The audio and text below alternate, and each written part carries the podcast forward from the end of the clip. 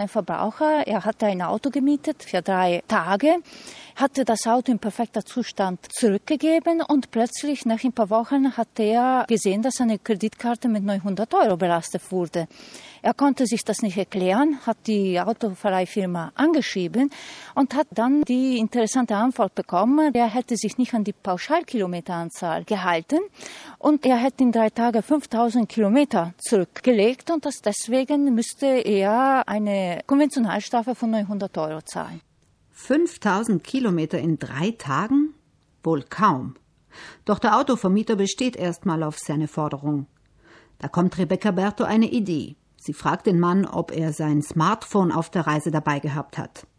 Das hat er und dank GPS-Ortung kann er lückenlos belegen, welche Strecke er in den drei Tagen mit dem Mietwagen zurückgelegt hat. Der Verbraucher hat das nachgeprüft und hatte dann von seinem Telefonanbieter die genaue Angaben bekommen und die genaue Kilometeranzahl, die er gefahren hat, dank GPS. Und mit diesen Daten war es möglich, die Rechnung äh, zu stornieren und die 900 Euro hatte der Verbraucher wieder zurückgebucht bekommen. Bei Mietwagen gilt grundsätzlich, sichern Sie sich so gut wie möglich ab gegen ungerechtfertigte Forderungen seitens des Vermieters. Lesen Sie vor Vertragsabschluss genau die allgemeinen Vertragsbedingungen durch, damit Sie wissen, was im Preis inbegriffen ist und welche möglichen Zusatzkosten der Vermieter berechnen kann. Bestehen Sie darauf, Dellen oder Kratzer im Übernahmeformular anzugeben. Fotografieren Sie das Auto, bevor Sie einsteigen und bevor Sie es zurückgeben.